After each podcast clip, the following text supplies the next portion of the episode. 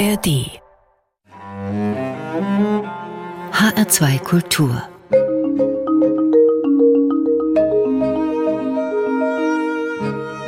Doppelkopf Am Tisch mit Thomas Klaus, Gastgeber ist Ulrich Sonnenschein. Thomas Klaus, 1963 in Dresden geboren, ist künstlerischer Filmemacher. Nicht so sehr im experimentellen Sinne, sondern eher im dokumentarisch-analytischen. Er begann seine Laufbahn als Schmalfilmer im Rahmen der unabhängigen Super-8-Filmszene des Dresdner Schauspielhauses. Dann folgte ein Ausflug in die Trickfilmszene als Kameraassistent in der Dokumentarfilmabteilung des DEFA-Studios für Trickfilme in Dresden. Seit der Wende arbeitete er zuerst als freier Kameramann, dann als Autor und Regisseur in seiner eigenen Firma, der Balance Film GmbH Dresden. Seit 2001 lebt er in Berlin und heute auch noch in Bonn und Frankfurt.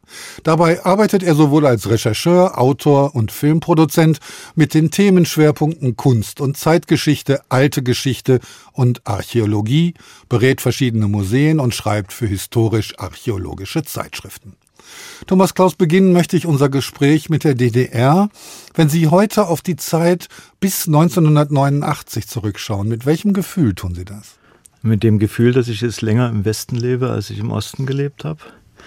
Ich war 27, als die Mauer fiel und gehörte zu denen, die nicht vorhatten, in den Westen zu ziehen, was eine Minderheit war, denn so im Laufe während der Abiturzeit bis dann zum Mauerfall, würde ich mal sagen, ist mindestens die Hälfte meiner Freunde in den Westen gegangen. Das finde ich interessant, dass Sie sagen, Sie wären in der DDR geblieben. Was hat Sie daran gehindert zu gehen? Oder vielleicht anders gefragt, was hat Sie gehalten in Dresden? Ja, zumal meine Mutter ja schon seit 1982 im Westen lebte. Mein Onkel ist 1953 rübergegangen und es gab auch die ganze Zeit immer engste Verbindungen zu Leuten, die aus der Verwandtschaft im Westen lebten. Es gab auch einen großen Freundeskreis, Leute aus München, die schon in den frühen 80er Jahren immer kamen. Sehr viele, die dann in den Westen übergesiedelt sind. Mit denen hat man sich in Ungarn und in Tschechien getroffen. Und ich musste jetzt mal drüber nachdenken, was das war und habe dann festgestellt, dass es sowas wie eine ideologische Verblendung war, die Systeme gleichzusetzen und sozusagen widerständig sich in beiden Systemen zu sehen.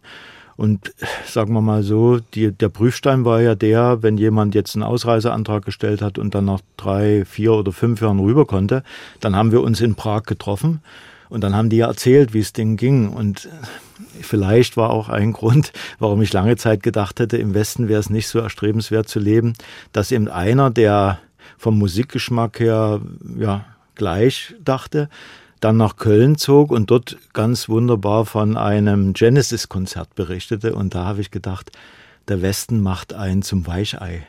Und wie sehen Sie das heute? Heute denke ich sogar, dass es ein Fehler war, weil ich würde sagen, ich hätte wahrscheinlich dann doch noch ein Studium angefangen, vielleicht in Berlin oder in Köln, vielleicht auch in München Filmhochschule oder Kunsthochschule. Das war so in den 80er Jahren das Ziel, was mir im Osten verwehrt geblieben ist wegen diverser na, Widerständigkeiten und Aufmerksamkeit der Staatssicherheitsorgane. Aber man hat eben dann die Lebensform, sagen wir mal, angepasst und hat sich sozusagen immer als Systemspringer gesehen, der durch Kunst und andere äh, Sachen versucht hat, eben seine Nische zu finden. Und heute denke ich mir so, dass da vielleicht doch einiges noch anders gewesen wäre, denn ein Studium an der Filmhochschule in Köln oder in West-Berlin in 80er Jahren, das war natürlich schon was Besonderes. Die Schulzeit bis zum Abitur, die verlief noch recht unspektakulär oder gab es da auch schon erste Zusammenstöße mit dem Staatsapparat oder der Staatssicherheit? Ja, also es war ja so, obwohl meine Eltern beide eher unpolitisch waren, also auch mein Vater, der bei Robotron als Informatikingenieur gearbeitet hat, war nicht in der Partei, was selten war damals und überhaupt in unserer Familie gab es so keinerlei oder vielleicht in entfernten Verwandtschaftszweigen so ein bisschen Systemtreue. Leute, aber da ich ein sehr guter Schüler war in der Polytechnischen Oberschule, war klar, mein Vater wollte, dass ich Informatiker werde und deshalb musste ich eine Spezialschule besuchen. Das war die Schule Martin Andersen Nöxö, die hieß Spezialschule für Mathematik und Physik. In der DDR war das ja so, dass man ein zehn klassisches Grundschulsystem hatte und dann konnte man zwei Jahre Abitur machen oder wenn man Abitur mit Berufsausbildung machte, waren das drei Jahre. Und dann gab es die Spezialschulen, da waren zwei Jahre Vorbereitungszeit, also man ging nach der achten Klasse auf das Gymnasium. Und so war das auch. Und das war sehr, sehr elitär. Man verlangte sozusagen von jedem männlichen Schüler, dass er mindestens drei Jahre zur Armee geht, dass die Leistungen so sind, dass man sich für internationale Mathematik- und Physikolympiaden qualifiziert. Und wer das nicht schaffte, der stand im Verdacht, schon das System zu sabotieren. Und da war es klar, ich sag mal spätestens ab der zehnten Klasse, dass es da schon die ersten Reibereien gab. Und wie sich dann eben später auch herausgestellt hat, dass wir auch in der Klasse, ab der elften Klasse, Spitzel direkt hatten.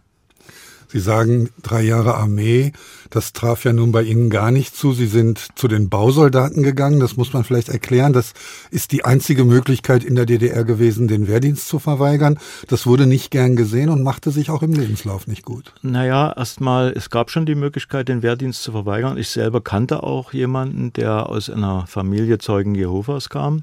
Und denen ist es ja schon vom Glauben her verboten, eine Waffe anzufassen oder überhaupt damit zu spielen. Das hieß, der wurde mit 18 Jahren gezogen, hat verweigert, ging dann anderthalb Jahre ins Gefängnis, wurde entlassen, wurde wieder gezogen.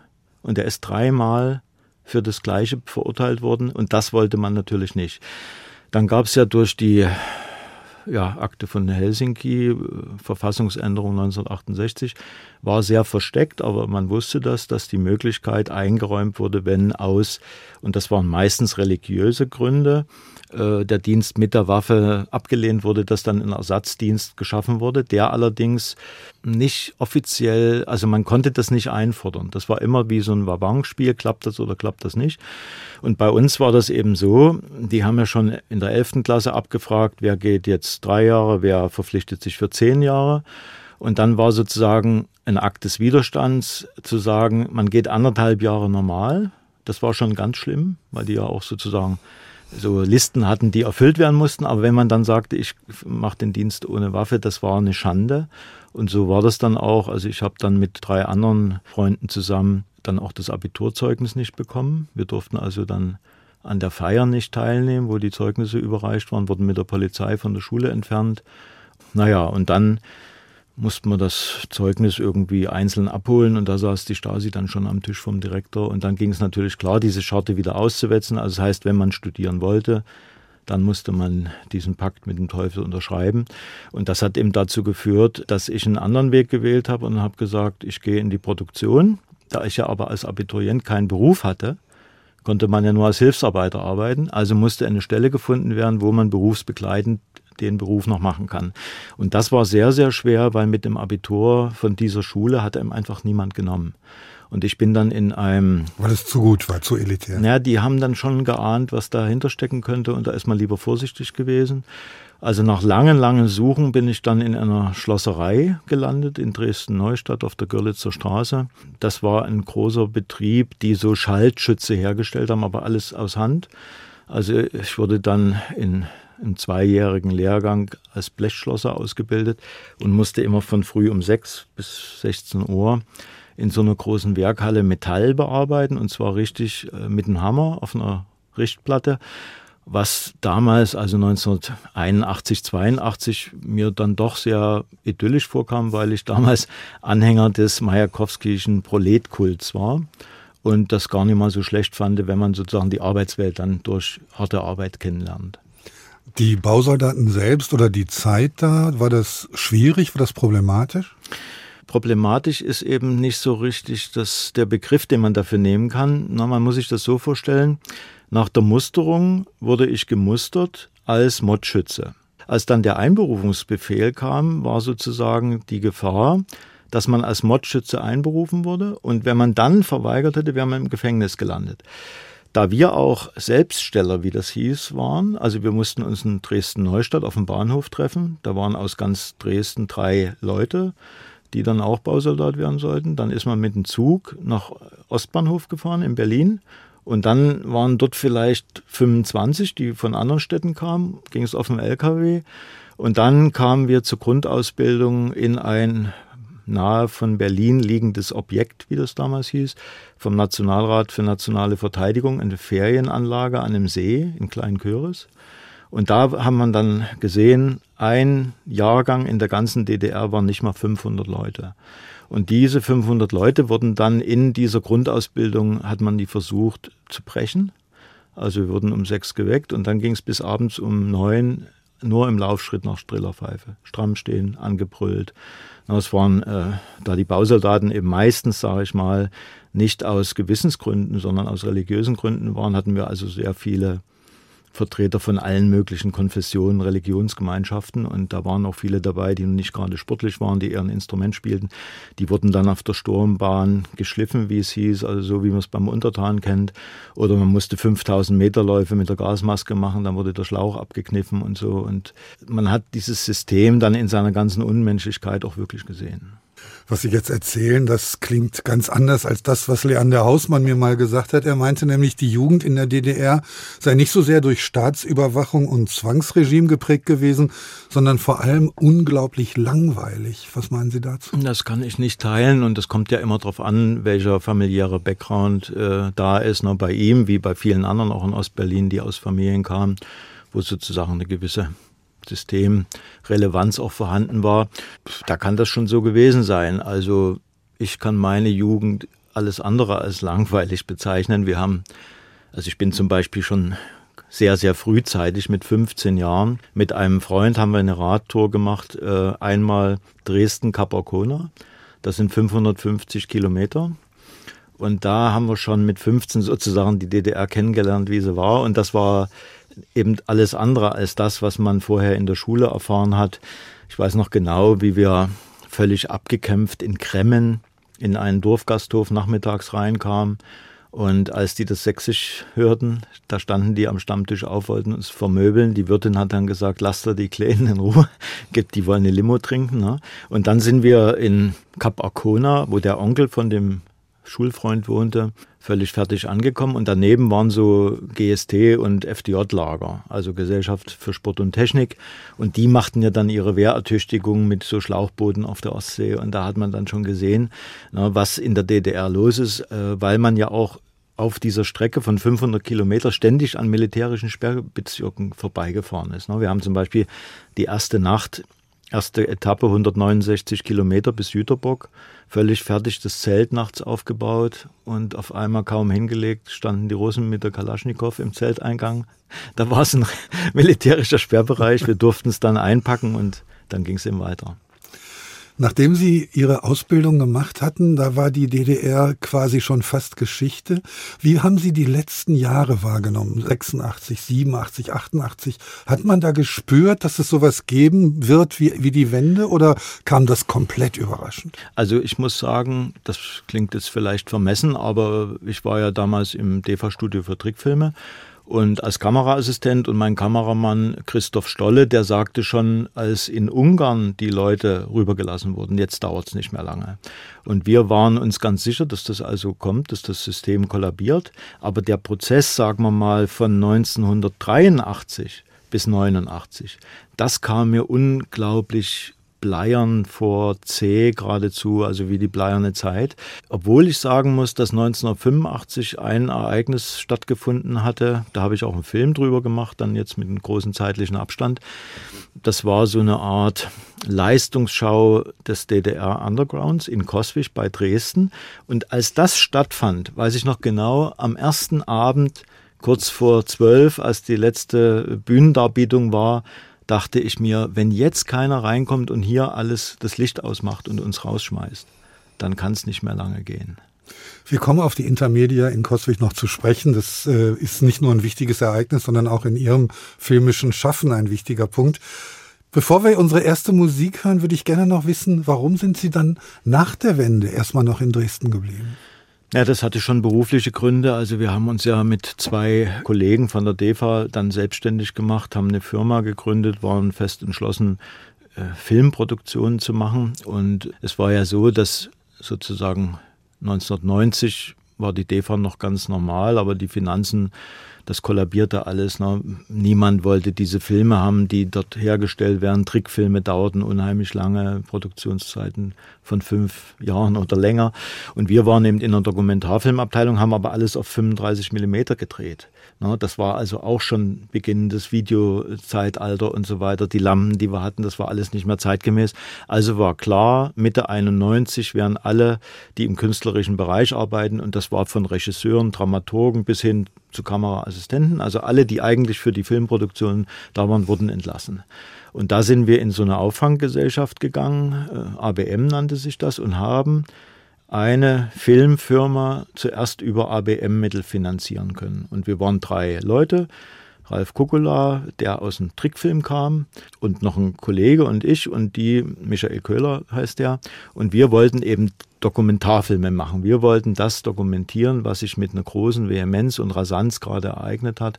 Und das ist uns dann auch mehr oder weniger gelungen, sodass natürlich nur gearbeitet wurde und keine Zeit blieb für schöne Reisen oder anderes. Jetzt kommen wir zu unserer ersten Musik und wir erinnern uns, Genesis ist was für Weicheier. Wir hören jetzt Residence, A Man's Man's Man's World. Was verbindet Sie mit der Band The Residence?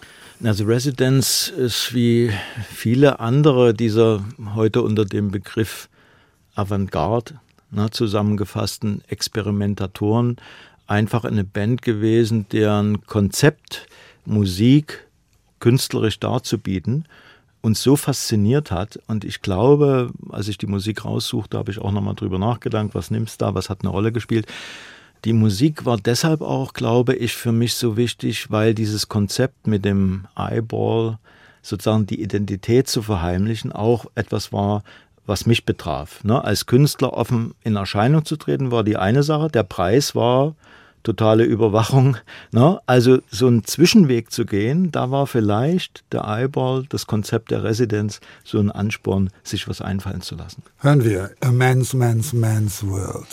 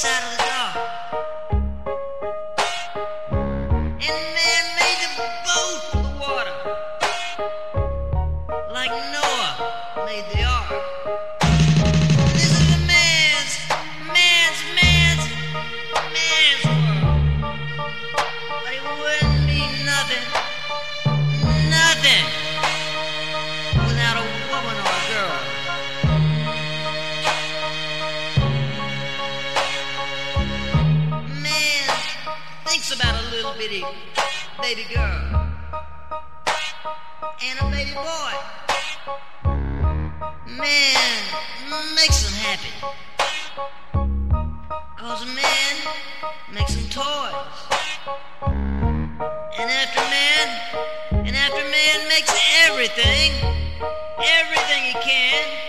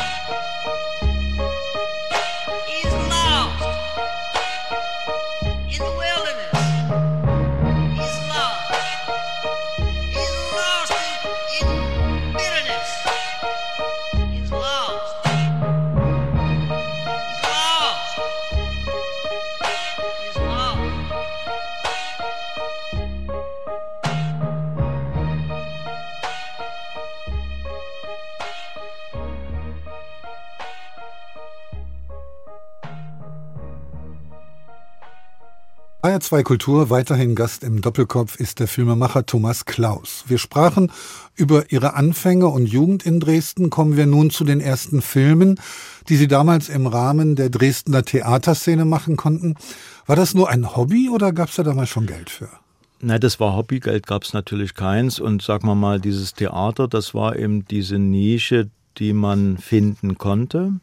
Nachdem ich die Berufsausbildung abgeschlossen hatte zum Blechschlosser, war natürlich klar, das geht so nicht weiter.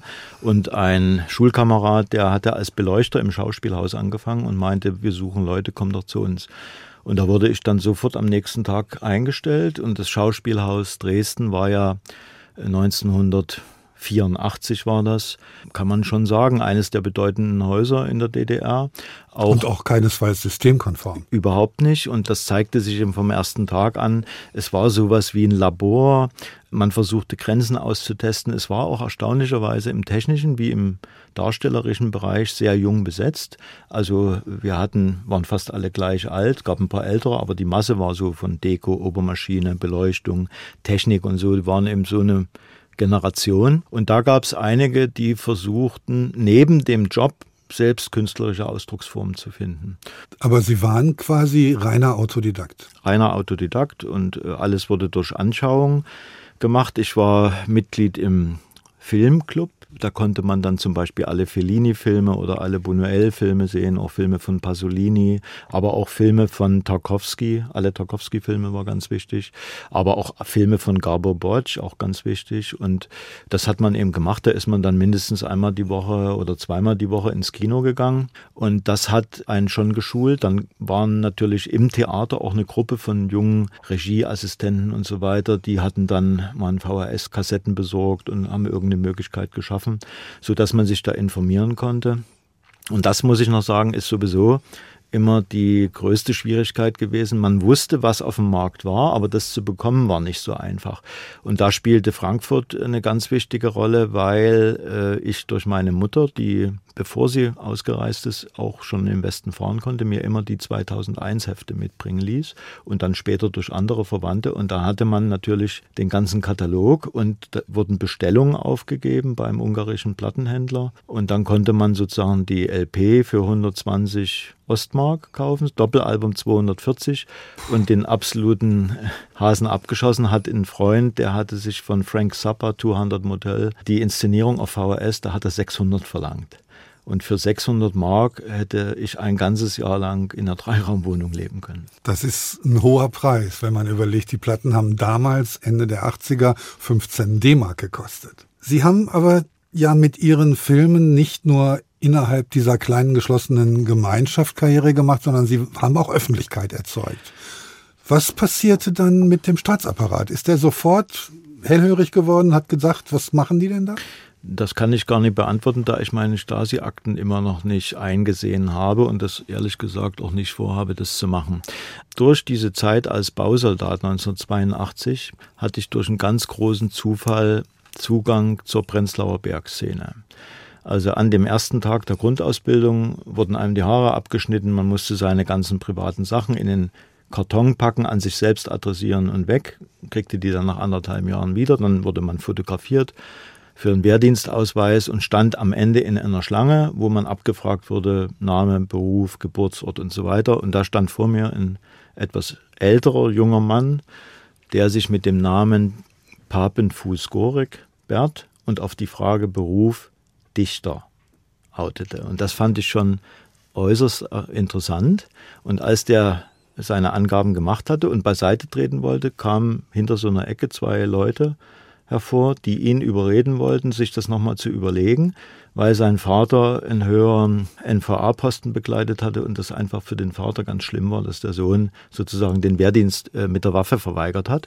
Er ließ die aber abblitzen und dann denke ich schon, dass von dem Tag an da engmaschig überwacht wurde, weil einige Sachen ein bisschen komisch waren, die wir dann später erlebt hat. Und dieser Bert Papenfuß hat zu mir gesagt, du kannst ja bei mir im Bett schlafen, ich bin unten, du bist oben und ich sagte, was du zu lesen hast. Und so ging das dann los. Und beim ersten Heimaturlaub äh, hieß es, fahr mal zu dem, der heißt Sascha Andersson und gib mal für Cornelia Schleime was ab. Und da bin ich dann am Neustädter Bahnhof hingefahren, habe da geklingelt und so gab es sozusagen die allerersten Kontakte in diese Szene, die dann natürlich auch hielten, weil vor allen Dingen dann äh, nach der Armeezeit ein sehr enger Kontakt nach Ostberlin bestand und äh, ich regelmäßig in sehr kurzen Abständen dann auch immer längere Zeit dort gelebt habe und dadurch auch diese ganze Entwicklung, Lyrikszene, die ganzen Veranstaltungen, Konzerte und so weiter eben in Ostberlin bis 89 äh, gut festgestellt habe. Und übrigens noch zu erwähnen wäre äh, Ronald Lippock von der Band Ornament und Verbrechen. Das war auch ein Bausoldatenfreund. Aber die Stasi stand nicht bei Ihnen vor der Tür mit doch. dem Antrag, werden Sie doch bitte IM. Doch, die stand dreimal vor der Tür und dreimal habe ich sie weggeschickt und dann wurde sozusagen kein Versuch mehr unternommen. Also einmal war schon zu Abiturzeiten, da wollten wir eine kleine Party organisieren beim Freund. Die Eltern waren im Urlaub mit den Geschwistern, es war die Großmutter da und der wohnte in Dresden-Hellerau. Als wir ankamen, sagte die Großmutter, euer Kumpel ist schon oben. Und das war ein sehr junger Mann, waren alle Schränke geöffnet und durchwühlt. Und da wurde der erstmal aus dem Haus vertrieben und dann haben wir ihm hinterhergerufen, verschwinde du Stasi-Schwein. Und spätestens da, glaube ich, sind die dann auch aktiv geworden. Aber so richtige Repressionen, also wo Sie sagen, da leide ich bis heute drunter, haben Sie persönlich nicht erfahren? Im Umfeld gab es das und ich habe Ihnen ja schon gesagt, dass es also genau überlegt werden musste, wie man sich verhielt, weil das natürlich permanent so war. Ne? Und es sind, das ganze Umfeld ist tyrannisiert wurden. Also ich glaube, dass da sozusagen operative Zersetzungsmaßnahmen durchgeführt wurden. Und ganz schlimm hat es einen Schulfreund von mir getroffen, der sich dann auch das Leben genommen hat 1988. Das ist Frank Lanzendörfer, was ich heute noch bedauere, dass sein Leben so früh beendet wurde, weil er wirklich ein hoffnungsvoller Künstler, Lyriker und auch Filmemacher war. Die Super 8 Filme sind bis auf einen leider verschollen. Die hätte ich gern gemacht und wenn ich mich nochmal mit der Zeit auseinandersetzen würde, dann würde ich mir vielleicht diese Biografie vornehmen, weil wie aus einem stillen, netten Jungen aus Oberpeuritz bei Pillnitz dann ein von der Stasi verfolgter, vollkommen demontierter Mensch geworden ist, der sich dann am Ende das Leben nimmt, das ist, glaube ich, eine Sache, die schon so ein bisschen exemplarisch auch ist. Hm. Dann haben Sie bei der DEFA gearbeitet und kurz nach der Wende einen Film gemacht, den ich tatsächlich besonders finde heute noch zu sehen im Internet. Auf der Suche nach der verlorenen Stadt heißt er und zeigt ein Dresden, das es heute ja gar nicht mehr so gibt oder wo es wenige Ecken gibt, die aussehen wie die meisten in ihrem Film. Was ich aber interessant finde, ist, dass der in einer Weise politisch ist, die ich typisch finde für die DDR. Man darf nicht alles sagen, aber man darf alles zeigen. Ja, das ist wahr, sehr gut beobachtet, Herr Sonnenschein dieser Film, der 1990 entstanden ist, und zwar genau in der Zeit zwischen Einführung der D-Mark, also im Sommer, ich glaube 1. Juli war das, und dem 3. Oktober wurde also gedreht auf Restfilmmaterial 35 mm, was ich als Kameraassistent bei den Produktionen, wenn die abgedreht waren, dann im Kühlschrank hatte. Und die Kamera ja, war sowieso da. Der Kameramann Christoph Stolle war bereit mitzumachen und andere Kollegen auch. Und dann habe ich so eine Art naja, Konzept entwickelt, weil uns schon aufgefallen ist, dass seit Mauerfall 9. November 1989 und dann, sagen wir mal, Juni, also erste Jahreshälfte 1990, eine derart rasante Entwicklung war. Ne? Ich würde auch heute dieses Jahr 1990 als eine man könnte sagen, Zeitmaschine nennen. Also das ist ein Jahr, was gefühlt mindestens drei Jahre lang war, weil so viel passiert ist und auch so viel vollkommen Umwälzendes passiert ist, sodass eben die Idee war, in einem ganz bestimmten Teil, der für Dresden steht, aber eben was anderes repräsentiert, nämlich diese Künstler, die da in den Abrisshäusern oder in den Häusern, Wohnungen von schlechtem Zustand lebten, irgendwie zu begleiten, zu zeigen, was passiert, wenn dann diese Vereinigung kommt. Und da haben wir, ich würde mal sagen, so vielleicht zehn Drehtage gehabt.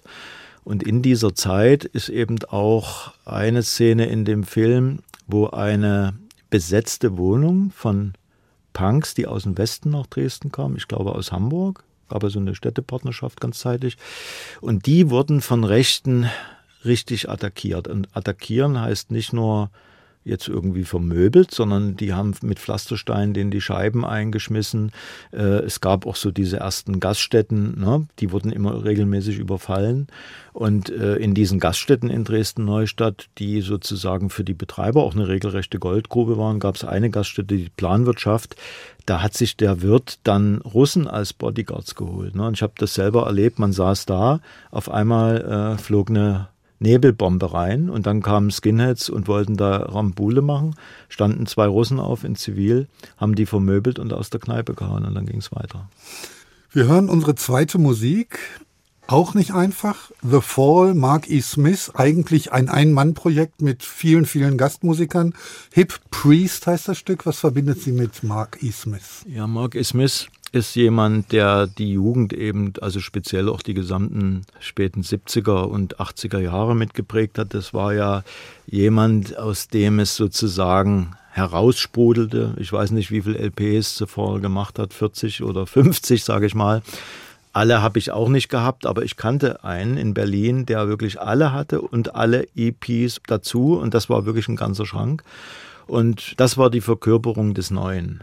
Na, natürlich wusste man von Punk und von Sex Pistols und hörte das auch, aber dass das sozusagen mit so einer Kraft, wie wir das vielleicht jetzt hier bei dem Titel auch hören, damals als was anderes, als ein anderes Konzept gespürt hat, das fand man so cool. The Fall mit Hip Priest.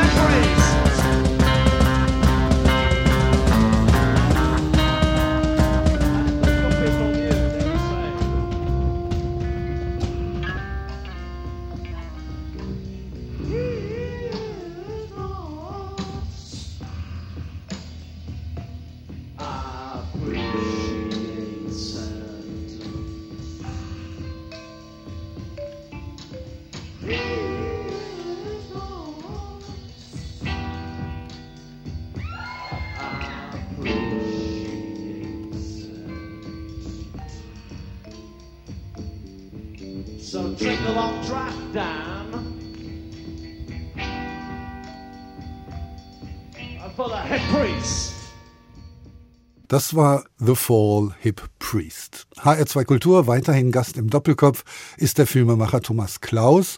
Wir sprachen über seine Jugend und Anfänge in Dresden. Kommen wir nun zu seinem zweiten wichtigen Ort in der Biografie. 2001, Thomas Klaus, sind Sie nach Berlin gezogen.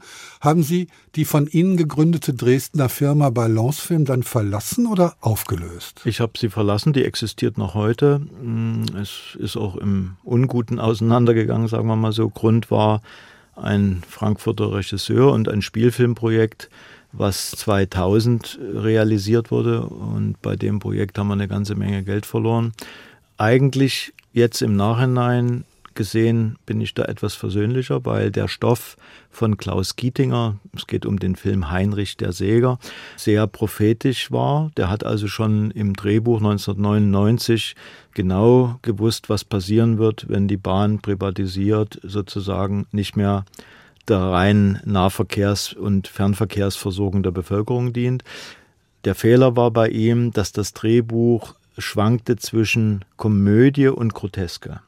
Und ich glaube mittlerweile, wenn er den Mut gehabt hätte oder wenn die Geldgeber nicht verlangt hätten, das umzuschreiben, dann wäre das auch ein interessanter Film gewesen. Wir hätten vielleicht nicht so viel Geld verloren und vielleicht wäre ich noch länger in Dresden geblieben. Aber ich muss zugestehen, ich glaube es nicht, denn nach Berlin bin ich gegangen wegen meiner Frau die erst in Dresden fünf Jahre in der Kulturstiftung Sachsen gearbeitet hatte und dann wieder nach Berlin äh, ging, um ihre Doktorarbeit zu schreiben. Und dieses Gependel, das war einfach zu anstrengend. Ich möchte Ihnen ein bisschen widersprechen. Das ist ein interessanter Film und ich glaube, das Geld hätten Sie in jedem Fall verloren, weil es eben kein massentauglicher, kein Mainstream-Film ist, sondern ein schräger, sehr lustiger, grotesker, mitunter absurder Film. Aber wir wollen nicht über diesen Film reden, sondern mehr über Ihren Werdegang, denn Sie sind ja nicht in die Spielfilmszene mhm. eingetaucht, die wahrscheinlich ein Haifischbecken ist, sondern haben sich auf so eine Nische verlegt. Und das waren so historische Themen. Begann das alles mit der Himmelsscheibe von Nebra oder war da vorher schon die Interesse da? Die war schon da? vorher Interesse da und ich würd, muss mal sagen, wenn man dann aus so einer Firma, äh, in der man zehn Jahre als Geschäftsführer tätig war und sehr, wir haben sehr, sehr viele Filme gemacht, auch bei den Filmpremieren in Dresden, da waren die größten Kinos immer voll, tausend Leute und mehr. Also das war schon was, jeder kannte, es wurde regelmäßig darüber berichtet. Das hätte so weitergehen können. Aber wir haben übrigens damals auch schon sehr viele historische Themen, Architektur, Kunst und so weiter äh, Themen bearbeitet. Aber ich habe einen Film gemacht in den 90er Jahren, ich glaube 1995 war das, über Archäologie in Sachsen. Und das war was Besonderes, weil es hat sozusagen bis 93 ja keine Landesarchäologie in der DDR gegeben, sondern nur zentral. Und Archäologie war sozusagen an der Akademie der Wissenschaften verankert und spielte so eine ganz ein Nischendasein. Und jetzt wurde dieses System der Landesarchäologie auf die neuen Bundesländer übertragen und da bekam Sachsen eine ganz hervorragende Powerfrau, wie es damals hieß, Frau Dr. Oechsle und die krempelte diesen ganzen Laden um. Da wurde also unheimlich viel gegraben und ich fand das so spannend, weil ich Leute kennengelernt hatte und wollte darüber berichten, habe so einen Halbstundenfilm für den MDR gemacht. Und als ich aus der Firma ausgestiegen bin und nach Berlin zog und mir überlegt habe, was man machen könnte, dachte ich mir, ich versuche mal ein bisschen bei der Archäologie zu bleiben und wenn das nur ein, zwei Jahre geht, dann habe ich es wenigstens mal gemacht. Ja, jetzt geht es schon über 20 Jahre und ist auch so fast das Hauptfeld geworden und deshalb war es ja vielleicht nicht so die schlechteste Entscheidung. Sie sind aber nicht ausschließlich bei historischen Themen, doch bei historischen Themen vielleicht schon, aber nicht bei archäologischen, also althistorischen Themen. Sie haben zum Beispiel einen Film über den Maler A.R. Penck gemacht. Er nannte sich Y, der unbekannte A.R. Penck. Was haben Sie da herausgefunden? Sie müssen immer so ein bisschen buddeln ne? und irgendwie ja. was ausgraben. Ja, ich sag mal so, ist vielleicht so eine Art Spezialität, dass mich auch Themen reizen, die scheinbar auserzählt sind. Und A.R. Penck ist vielleicht eine Mischung an Interesse an diesen Menschen, den ich auch persönlich kennengelernt habe, dessen Werke ich auch sehr schätze aber ihn eben nicht so gut kannte, dass man während er noch lebte, ne, ihn hätte befragen können zu den Sachen. Und als die Idee kam, diesen Film zu machen, bereitete gerade das Albertinum, also innerhalb der staatlichen Kunstsammlung in Dresden, das Museum für Gegenwartskunst, eine Retrospektive vor. Da war Penck zwei Jahre schon tot. Da war Penck zwei Jahre tot. Das war natürlich geplant zu seinem 80. Geburtstag. Man hat gehofft, dass er das noch erleben kann. Und da entstand die Idee, den Penck, den eben viele nicht kannten, weil der Penck, der im Westen bekannt war, ein ganz anderer ist, als ich den dann im Film zeige, ob man das nicht in so einem Film noch mitmachen könnte. Und das war vor allen Dingen äh, so ein Mythos, Penck hat ja das Medium Super 8 Film exzessiv eingesetzt, aber die Filme waren weg. Also niemand kannte die. Es gab in zwei, drei Museen was zu sehen, aber es spielte sozusagen keine Rolle. Ich wusste aber, von Freunden, von Künstlern aus Dresden, ne, dass diese Filme sozusagen das eigentliche Vermächtnis von Ralf Winkler waren. Und da habe ich mich auf die Suche gemacht und habe dann insgesamt auch über 20 gefunden. Und zusammen mit Wolfgang Opitz, der die Filme eigentlich realisiert hatte als Kameramann, Schnittmeister und so weiter, haben wir dann viele Sachen rekonstruieren können, die zum Teil schon 1970, 71 angefangen haben.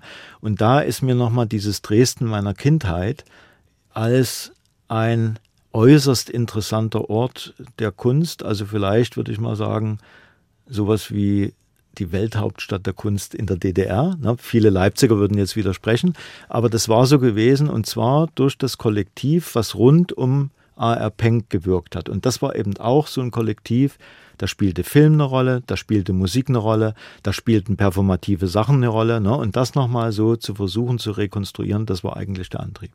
Sie haben für den Film ja auch Musiken verwendet, die von Penck selbst stammen. Viele wissen gar nicht, dass er mit großen Jazzern zusammen Musik gemacht hat. Also er war so eine Art Multitalent. Er war wie Klaus Löser das mal formuliert hat, das sächsische Universalgenie. Er hat, also ich habe Frauen kennengelernt, äh, die ihn sehr bewundert und verehrt haben. Er konnte ohne je eine Stunde Musikunterricht besucht zu haben, stundenlang Klavier spielen. Er hat Freunde um sich geschaut, weil er so was wie eine Art Free Jazz machen wollte, aber ein Free Jazz, der viel krasser war als normaler Free Jazz. Und da erzählte mir auch ein ehemaliger Weggefährte, äh, die trafen sich irgendwie zufällig auf der Straße. Derjenige war vielleicht so 17 Jahre alt und da sagt er, komm mal mit, wir haben einen Probenraum, unser Saxophonist fehlt heute. Und dann haben die eben den Jungen genommen, der noch nie ein Saxophon geblasen hat. Und das hört man diesen Aufnahmen an, die sich eben erstaunlicherweise gefunden haben, weil alle, die jemals mit Ralf Winkler was gemeinsam gemacht haben, offenbar die Zeugnisse auch aufbewahrt haben. Das äh, ruft ja quasi danach jetzt auf ein Projekt zu kommen, was wir vorhin schon mal erwähnt haben, nämlich die Intermedia 1 in Coswig 1985. Intermedia 1 in schöner Hoffnung, dass es auch mal eine zweite geben könnte. Das ist nie passiert. Vielleicht muss man es ganz kurz erklären. Die Intermedia war ein Festival, was am 1. und 2. Juni 1985 im Clubhaus Coswig bei Dresden stattfand und tatsächlich extrem folgenreich war. Denn hier hat die Subkultur Ostdeutschlands zum ersten und vielleicht auch zum letzten Mal fröhliche Urstände gefeiert. 80 bildende Künstler, Musiker, Performer, Super 8 Filmer. Alle waren dabei, etwa 1200 Besuchern. Waren Sie unter denen? Ja, ich war unter denen an beiden Tagen und ich muss auch sagen, das war ein wirkliches Highlight, weil man das war ja nicht so wie heute, wenn man auf ein Festival fährt, ne, wo man Karten kaufen kann und dann weiß man, das sind dann 10.000 oder 20.000 Gleichgesinnte, sondern man wusste ja überhaupt nicht, was für ein Programm geboten wird. Man wusste nicht, ob man da hinkommt, ob man da reinkommt, ob das dann gestört oder geschlossen wird. Und das war so atemberaubend bunt und schrill, was da geboten wurde, weil die Bandbreite war natürlich all das, was in den einzelnen Bezirksstädten so an Underground, würde man heute sagen, stattfand. Also von ersten frühen feministischen Filmarbeiten bis eben hin zu wirklichen Kunstprojekten, die im Umkreis der Leipziger Künstlergruppe 37,1 Grad mit Hans Schulze gemacht wurden. Und das war so ein Punkt. Ich war ja damals auch ein großer Verehrer von Blixer Bargeld und den einstürzenden Neubauten. Und dann erlebte man auf der Bühne Samstagabend 20 Uhr, wie ein langhaariger Künstler auf dem Stuhl saß und der hatte dann so kniehoch Zeitung, Neues Deutschland, Leipziger Volksstimme und zwei Jugendliche mit freiem Oberkörper und Iro-Schnitt nahmen dann Bohrmaschinen zur Hand und Metallsachen, machten in wüsten Krach und der Künstler las die Headlines dieser Zeitung rückwärts ein. Und das war natürlich so verrückt und gerade in dem Moment kam die Kontrolle der Stasi. Der Fehler war, die hatten einen Älteren geschickt, einen Rentner, weil die wahrscheinlich Samstag 20 Uhr Besseres zu tun hatten. Und der kriegte einen Herzinfarkt. Und das ist meiner Meinung nach der einzige Grund, warum das nicht unterbrochen und verboten wurde, weil die Kontrolle, so wie sie reinkam, abgezogen wurde und der Sonntag fand noch statt. Mhm. Sie haben ja diesen Film letztendlich für das Albertinum in Dresden gemacht, wo eben diese Ausstellung Geniale Dilettanten-Subkultur in den 1980er Jahren in West- und Ostdeutschland, also beide Seiten, stattfand. Wie haben Sie recherchiert? In dem Film gibt es sehr wenig Originalmaterial, aber es gibt natürlich Kunstfilme, also Filme von Künstlern, die damals dort vorgeführt wurden. Na, dass es so wenig Originalmaterial äh, gibt, liegt einfach daran, dass die beiden Videokameras, die an dem Abend anwesend waren, Stasi-Kameras waren. Und es ist mir nicht gelungen, in den letzten 25 Jahren da irgendeinen Verbleib zu recherchieren. Es gibt auch noch andere Veranstaltungen, die in Ostberlin stattgefunden hatten, wo diese Kameras da waren. Also blieb nur die Erinnerung, dass sehr, sehr viele Fotografen anwesend waren. Also über 50 Fotografen haben das festgehalten und ich habe einige aufgesucht und durfte in die Kontaktabzüge gucken und habe dann versucht, das mit Hilfe der Fotos zu rekonstruieren. Oder wir hatten äh, Fotos gehabt von einigen Teilnehmern, die sozusagen im Umfeld der Produktion entstanden sind, ne, wo man die Protagonisten sieht. Und der Witz ist ja der, dass alle, die nach Kospisch reisten, in der Regel auch von dem Ministerium für Staatssicherheit schon infiltriert war. Ne? Zum Beispiel in Leipzig gab es einen, der wurde als Fotograf mitgeschickt, sodass man dann wieder die Kontaktabzüge in der Stasi-Unterlagenbehörde finden konnte. Und äh, das war dann die Kehrseite, weil für einige der Teilnehmer, die dort ein Programm oder einen Film gezeigt haben, eben wirklich bittere Konsequenzen zu beklagen waren. Muss mal ein bisschen springen. Jetzt kommen wir nach Frankfurt. Da haben Sie äh, ganz witzig fand ich so ein paar Vorortprojekte gemacht. Sie haben zum Beispiel die Rekonstruktion des durch Brandstiftung zerstörten Goetheturms im Frankfurter Stadtwald dokumentiert. Wie kamen Sie dazu? Naja, das war eine Anfrage, weil diese Situation, dass der Goetheturm abgebrannt und dann wieder aufgebaut wird, hat natürlich zur Folge, dass man überlegen muss, wenn man nur ein Fest feiert, ne, wie erinnert man an den Goethe-Turm, an seine Bedeutung, an seine Geschichte. Und da ich ganz in der Nähe wohne und der Goethe-Turm auch ganz privat eine große Rolle spielt als Neufrankfurter, weil mein Sohn, der auch zum Studium nach Frankfurt gekommen ist und jetzt hier lebt, wenn der zu Besuch kam, sind wir immer auf den Goethe-Turm gegangen und er war fasziniert von der Skyline, weil er als sehr junger Mensch das Glück hatte, mal nach New York zu reisen und das sozusagen so im Herzen getragen hat. Und da hat er in Frankfurt irgendwas entdeckt, was ihm daran erinnert hat. Also war klar, diesen Wiederaufbau, das kann nicht nur so ein Film sein wie Wiederaufbau Dresdner Schloss, was wir ja auch gedreht haben über 20 Jahre, sondern das ist schon so eine Spurensuche nach dem, was dieses Bauwerk hier in der Stadt für eine Bedeutung hat. Und als es dann sozusagen noch klar war, dass der Stifter des Turms 1931 dessen Tafel, daran konnte ich mich noch erinnern, über den Eingang hing, dass es über den eigentlich so gut wie nichts gab an Informationen. Dann war natürlich das Herz des Dokumentarfilmers geöffnet und dann habe ich mich erstmal 14 Tage ins Stadtarchiv gesetzt und geguckt, was da los ist. Und jetzt kann ich sagen, dass ich sehr, sehr gerne noch einen größeren Film darüber machen würde, weil das ist schon so eine Geschichte, die auch ganz typisch für Frankfurt ist, die eben auch mit der geschichtlichen Dimension in der Zwischenkriegszeit, NS-Zeit, danach zu tun hat. Ne? Wir dürfen ja nicht vergessen, dass die Paulskirche 1948 wieder eingeweiht wurde, aber der Goethe-Turm 1949 und das war auch eines der Projekte von Walter Kolb, wo er eben wollte, dass seine Frankfurter vom Goethe-Turm aus sehen, dass die Stadt wieder aufgebaut wird. Das war's schon für heute. Wir haben noch ein Stück Musik, freiwillige Selbstkontrolle. Ich muss sagen, habe ich sehr, sehr lange nicht gehört, diese Band, und musste auch ein bisschen schmunzeln im Rhythmus der Zeit. Das ist natürlich ein programmatisches Stück gewesen. Absolut. Und ich dachte mir auch für eine Sendung mit dem Filmemacher hier beim Doppelkopf, dann muss es ja nicht immer so ernst zugehen und FSK gibt es ja heute noch für alle Filme. Ne? Wenn man die öffentlich vorführt, muss man das auch einreichen. Aber irgendwie ist das Konzept ja aus der Zeit gefallen. Und dass die sich damals so genannt haben und dann auch diesen Titel aufgenommen haben, das fand ich im Nachhinein sehr lustig, weil, hören Sie mal genau hin, das ist schon ein Programm, was da abgespult wird. Ich danke Ihnen sehr, Thomas Klaus, Filmemacher, Filmkünstler, Filmdokumentarist. Mein Name ist Ulrich Sonnenschein und das ist die freiwillige Selbstkontrolle.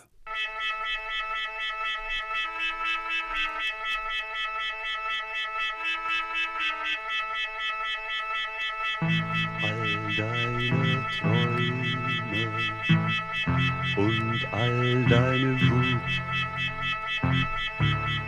Die stehen dir so gut.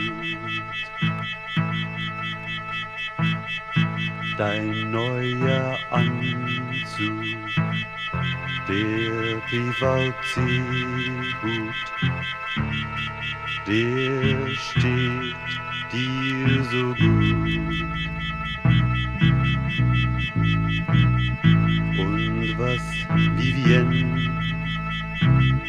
mit deinen Haaren tut.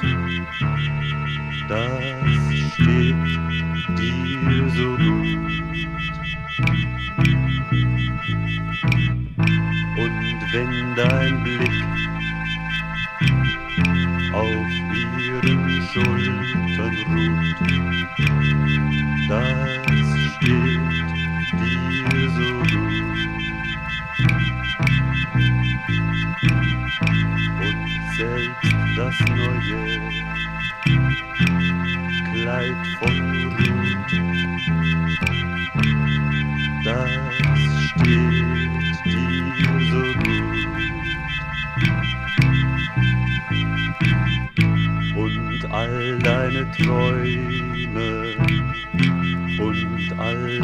Good, good.